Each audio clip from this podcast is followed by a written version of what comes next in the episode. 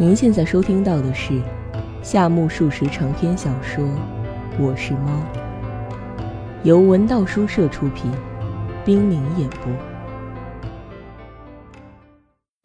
我是猫》第十一集。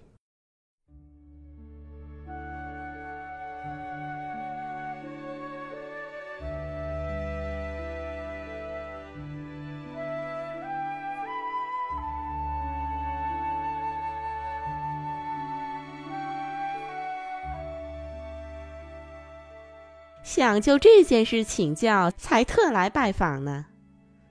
鼻子夫人望着主人，语声又变得高傲起来。听说有个叫水岛寒月的男人多次前来贵府，他到底是个怎么样个人呢？你问起寒月有何贵干呀？主人厌恶地说。弥亭先生却机警地问道：“还是与你家小姐的婚事有关？想了解一下寒月兄的平素为人吧。”如能就此领教，那就再好不过了。那么你是说要把你家小姐嫁给韩月吗？主人问。还谈不上嫁给他。鼻子夫人出其不意地挫败了主人，接着问：除了韩月，说亲的人多得很嘞。即使韩月先生不肯抚救，也不发愁的。既然如此，关于韩月兄的情况就不必打听了。主人也急躁起来，但是也没有必要替他隐瞒吧？鼻子夫人摆出一副争吵的架势。迷婷坐在二人中间，手拿银杆烟袋，宛如摔跤裁判员手里的指挥扇，心里在喊：“动手啊，摔呀！”请问韩月君可曾表示过一定要娶你家小姐？主人迎头轰他一炮：“要娶，倒是没有说过。”是猜想他有意要娶吗？主人似乎明白过来，这个女人非用炮轰不可。事情还没有进行到那种地步，不过韩月先生未必不高兴吧？千钧一发之际，鼻子夫人倒咬一口：“韩月君爱上你家小姐，可有事实？”主人气势汹汹，奉劝他从速招来。说罢，把头往椅背上一靠。嗯，十有八九吧。主人这一炮毫未奏效，而迷婷一直装成裁判员的样子，观赏的蛮有兴致，似乎又被鼻子夫人的这句话勾起了好奇心，便放下烟袋，探出身子说：“韩月兄给令爱写过情书嘛？哈，痛快！到了新年又平添了一份趣闻，会成为绝妙谈话资料的哟。”他边说边独自欣喜。不是情书。可比情书还火热呢，您二位不是都知道吗？鼻子夫人风趣的奚落两句。你知道吗？主人以狐仙附体似的表情问迷婷。迷婷蒙头转向的说：“不知道，知道的唯有老兄吧。”鸡毛蒜皮小事，迷婷倒谦虚起来。只有鼻子夫人才洋洋得意。哪里，那是二位都清楚的事哟。咦，二人都愣住了。二位如果都已忘记，我就说说吧。去年年底，向导阿布先生在府上举办音乐会，韩月先生不是也曾赴会吗？那天晚上回来的时候，五七桥上不是出了点事吗？至于详细情节，我是不会讲的。若讲，说不定会给人带来麻烦。有这些证据，我认为已经足够。不知二位意下如何？鼻子夫人将戴着钻石戒指的手指排放在膝上，调整了一下落座的姿势。她那伟大的鼻子更加大放异彩，不论是迷婷还是主人，都渺小的视而不见了。不要说主人，就连善于逢场作戏的迷婷先生，面对这一突然袭击，也表现得失魂落魄，顿时茫然，活像疟疾刚刚发作，呆呆地坐在那里。待惊风骇雨稍歇，逐渐恢复常态，一种滑稽感又涌上心头。哈哈哈！二人不约而同地笑得前仰后合。那位鼻子夫人有点出乎意料，怒视二人，心想：这种节骨眼上还笑，太不礼貌了。那是你家小姐吗？的确，好嘛，您说的都对呀。喂，库沙米兄，韩月君肯定是爱上金田小姐了，这事儿瞒也瞒不住，还是如实说了的好。哦，主人只哼了一声。真是瞒也瞒不住呀，已经证据在握了嘛。鼻子夫人又得意忘形了。事到如今，有什么办法？无论如何，也得把有关韩月君的恋爱事实交代一番，供作参考吧。喂，苦沙弥君，你可是主人，光是那么笑嘻嘻的，也无济于事嘛。秘密这东西可真厉害，再怎么遮掩，也说不定会从什么地方暴露的哟。不过说离奇也真离奇，金田夫人，您怎么探听到了这个消息？真叫人吃惊。弥亭先生独自喋喋不休。我呀，办事可百分百的有把握哟。鼻子夫人趾高气扬起来，简直太无懈可击了。你究竟是听谁说的？房后那个车夫的老婆，就是有一只大黑猫的那个车夫家吗？主人瞪起眼来问：“哎，为了了解韩月先生，我花了一大笔钱呢。每次韩月先生到这儿来，我想知道他说了些什么，就委托车夫老婆事后一一向我报告。好厉害哟！”主人大声说：“哎呀呀，至于您干了什么，说了什么，我可一概不关心。我只是查访韩月先生的消息。不管你是查访韩月先生还是别人。”反正车夫老婆从来就是个万人嫌，主人独自恼火起来。不过到你家篱笆墙下站站，难道这不是人家的自由吗？如果怕偷听，那就小声点说，或是搬到宽宅大地去住，岂不平安无事了吗？鼻子夫人一点都不脸红。不单是车夫家，还从热闹街的二贤师傅那儿探听了好多消息呢。关于韩月吗？不仅仅是韩月，话说的怪吓人。他以为主人一定会慌神儿，可他却骂道：“那个青师硬摆臭架子，只把自己当成个人，混账王八蛋！”恕我冒昧，她可是个女人哟。王八蛋，不免张冠李戴了吧？这句话的措辞使他越发暴露出原形。这一来，好像他就是为了吵架才登门的。即使处于这种局面。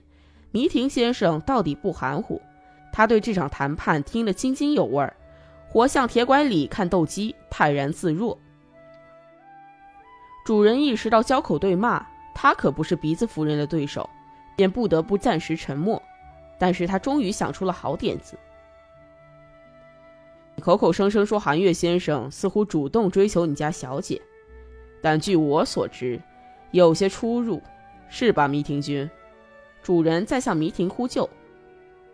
哎，按那时候的传说，当初你家小姐玉体欠安，好像说过梦话。什么？没有的事。金田夫人干脆否认。不过韩月确实是听某某博士夫人说的呀。那是我的计策，是我托他试试韩月的心。那位夫人答应了吗？是的。虽说答应了，也不能叫他白干，左一样右一样，送给他好多礼物呢。您是否下定了决心，如不把韩月的情况刨根问底的查个水落石出，就绝不肯走？迷婷有些样样不快，一反常态，话说的十分粗鲁。好吧，苦沙弥兄，说说也没有什么害处，你就说说吧。哦，今天夫人，不论是我还是苦沙弥兄。凡是有关韩月的事，只要无妨，都会讲的。对呀，最好请您按顺序一一提问。鼻子夫人总算点头，开始提问。虽曾一时语言粗暴，现在面对迷婷，又变得恭谨如初。听说韩月先生是个理学士，可究竟他学的专业是什么？在一个大学的研究院研究地球磁力。主人认真的回答。不幸的是，鼻子夫人对于这话一窍不通。虽然啊了一声，却仍然大惑不解，便又问：“研究这个就能当上博士吗？”您是说您的女儿非博士不嫁吗？主人不悦，反问了一句：“是的，若是个寻常的学士，那还不是要多少有多少？”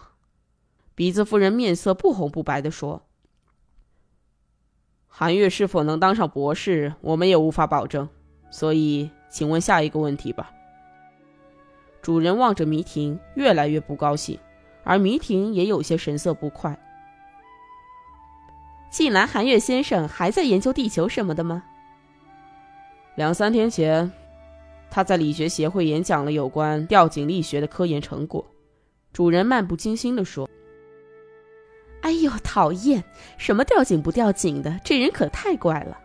研究上吊呀什么的，恐怕无论如何也当不上博士的吧。”若是他自己上吊，那就希望不大。不过研究吊井的力学不一定当不上博士，是吗？鼻子夫人对主人察言观色，可悲的是他不懂什么是力学，因此放心不下。大概觉得连这么点常识也要请教，这会伤了他金田夫人的面子，便靠观察主人的脸色摸底。偏偏主人的表情竟扑朔迷离。除此之外，莫非他没有研究点什么好懂的学问吗？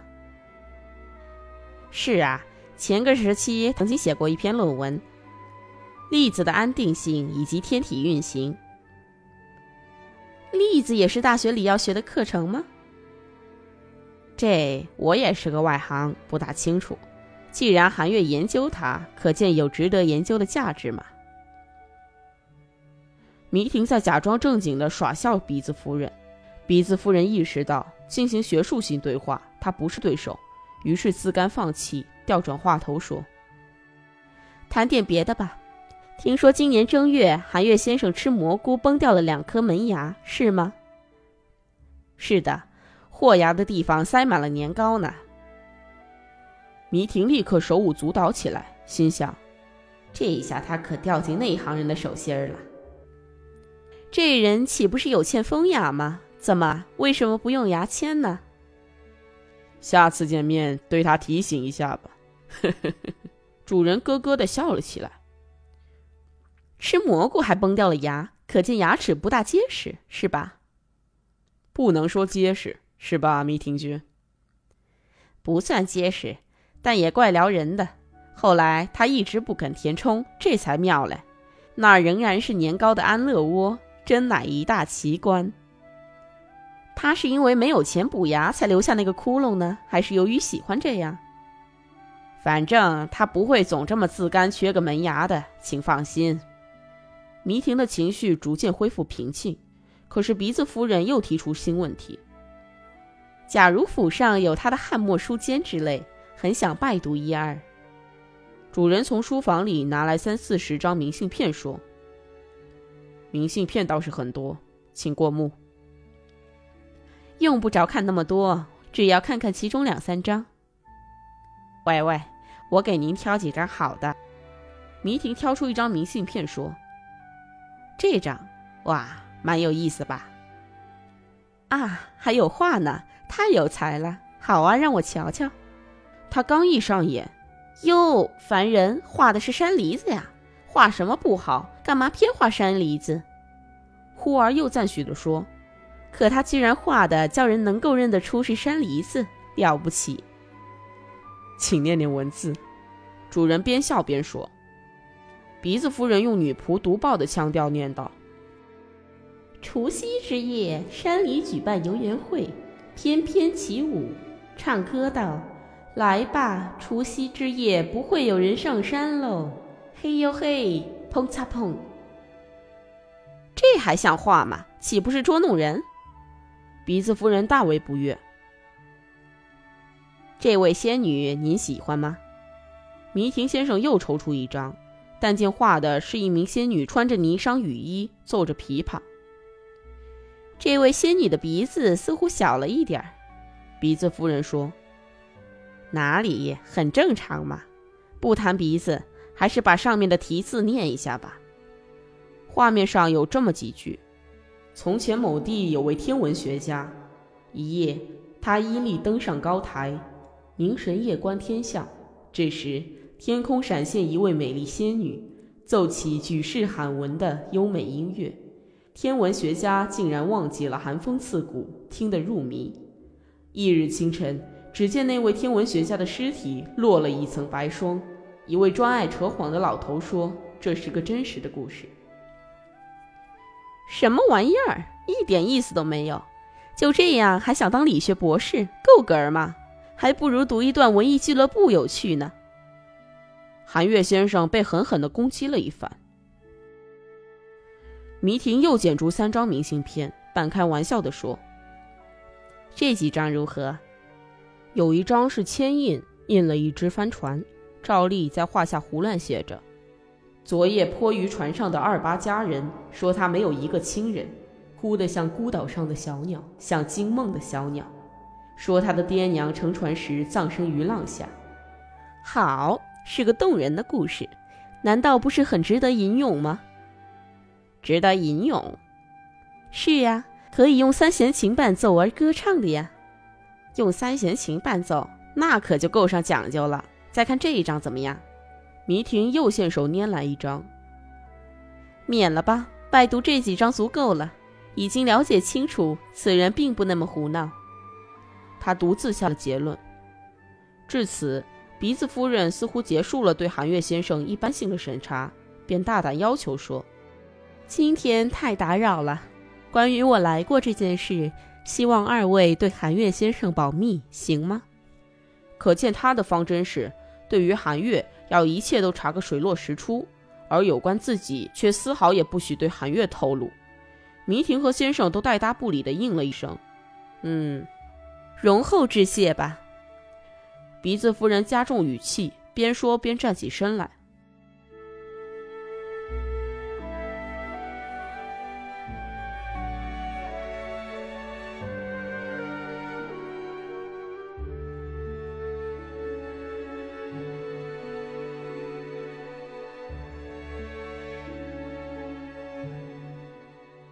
二人送客后落座，迷婷说：“他是个什么东西？”主人也说：“是个什么东西？”双方几乎同时发问。忽听女主人在内室似乎忍俊不禁，哈哈大笑起来。迷婷高声喊道：“嫂夫人，嫂夫人，俗掉的活本本来过喽，俗到那种程度还很吃得开呢。好吧，不必客气，尽情的笑吧。”最不顺眼的就是那张脸。主人满腹骚，恶狠狠地说。迷婷立刻接起话茬，补充道：“鼻子盘踞中央，神气十足，而且是带弯的，有点水蛇腰。水蛇腰的鼻子真是一绝。”迷婷忍不住大笑。那张脸克丈夫。主人依然愤愤不安。那副面相嘛，十九世纪没卖出去。二十世纪又赶上滞销，迷婷总是怪话连篇。这时，女主人从内室走来，到底是女人。她提出警告说：“坏话说的太多，车夫老婆还会去告密的哟。有人告密才好嘞，叫他认识一下自己。不过私下贬斥别人的相貌，那可太下流。任何人也不高兴有那么一只鼻子的，何况人家是个女人。你们的嘴也太刻薄了。”他在为鼻子夫人的鼻子辩护，同时也在间接为自己的长相辩护。有什么刻薄的？那种人算不上女人，是个蠢货，是吧，迷庭君？也许是个蠢货，不过很不简单。我俩不是被他好一顿捉弄吗？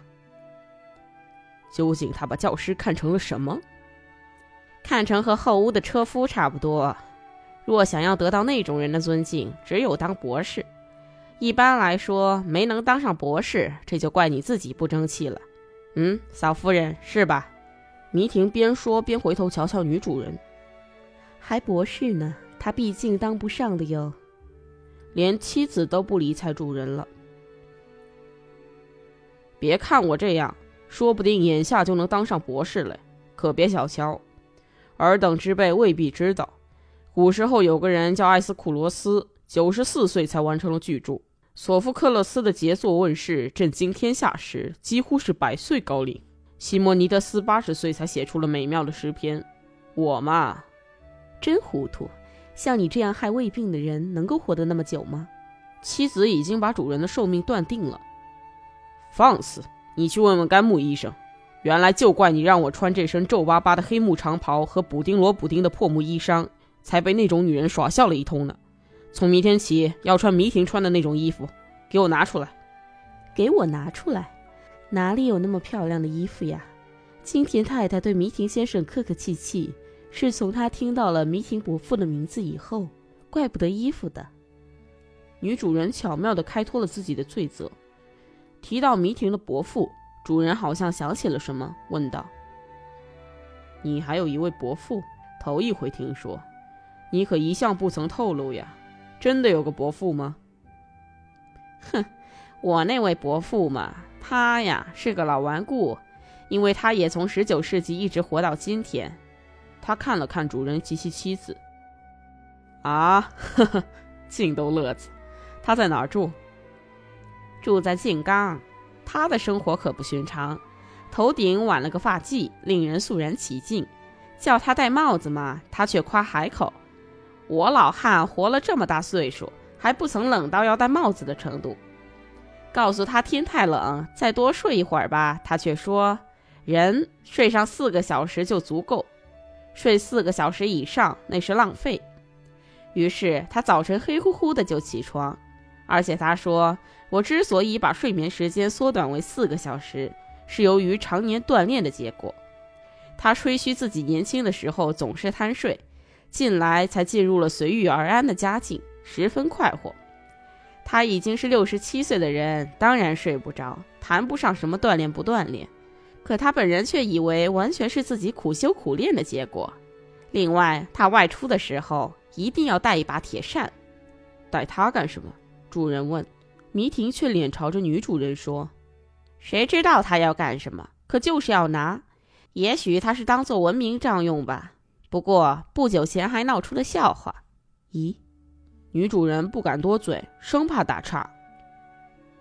今年春天突然来了一封信，叫我把圆顶礼帽和燕尾服火速寄去。我有点吃惊，写信问他，他回信说是他老人家自己穿。他下令说：“速速寄来，要赶得上二十三日在静冈举行的祝捷大会。”可笑的是，命令之中还有这么一段：“给我买一顶尺寸合适的帽子，西装也要估计一下尺寸，到大丸和服店去定做。”近来大丸和服店也做起西装了吗？不是的，老兄，是和白木西服店弄混了。叫人估计尺寸去做，这不是有点难为人吗？这正是伯父的个性。你怎么办了？没办法，就估量着做一身寄去了。你太胡闹了。那么来得及吗？啊，好歹总算平安无事。后来看家乡的报纸有消息说，当天木山翁破例的身穿燕尾服，手拿一把铁扇，可见他说什么也不肯离开那把铁扇呀。嗯。等他归西天时，那把铁扇一定给他放到棺材里。尽管是估计，可是帽子和衣服还都穿得合体，总算好吗？您大错而特错了。我本来也认为一切顺利，完事大吉。但是不久收到一个小包，还以为是送给我的礼品呢。打开一看，原来是大礼帽，还附了一封信，说：“烦请特制之礼帽，因尺寸稍大，差你前去帽铺。”予以缩小，改制用款将如数汇去。真够迂腐的了。主人发现天下竟还有比自己更加迂腐的人，显得十分惬意。隔了一会儿问：“后来怎么样？”“怎么样？没办法，只好归我把它带上。”主人笑嘻嘻地说：“就是那一顶。”“那位是男爵吗？”女主人好奇地问。“谁？”你那位手拿铁扇的伯父呀？哪里？他是汉学家，自幼在孔庙里潜心于朱子学什么学的，即使在灯光下，也还毕恭毕敬的头顶一个发髻呢。真没办法。说着，他胡乱的来回搓自己的下巴。可你刚才好像对那个女人提起过木山男爵呀？主人说：“您是说过的呀，我在茶室里也听见了。”只有这一点，妻子赞同主人，是吗？哈哈哈哈难怪弥亭先生大笑起来。那是扯谎，若是有个男爵的伯父，如今我怎么也弄个局长当当呗。他说的倒很坦率，我就觉得奇怪嘛。主人的神色中既有欣喜，也有担心。女主人佩服的五体投地，说：“哎呦呦，撒这种谎，装的那么像，说明您是个吹牛大王。比起我来，那个女人更高明。您也不甘示弱呀。不过啊嫂夫人，我吹牛只是吹牛而已。”而那个女人吹牛却是句句有鬼，谎中有诈，性质恶劣。假如不把鬼魅魍魉与天赋幽默区别开来，可真就到了那种地步，连喜剧之神都不得不感慨世人的有眼无珠了。难说呀，主人耷拉着脑袋说：“还不是一回事。”女主人边笑边说。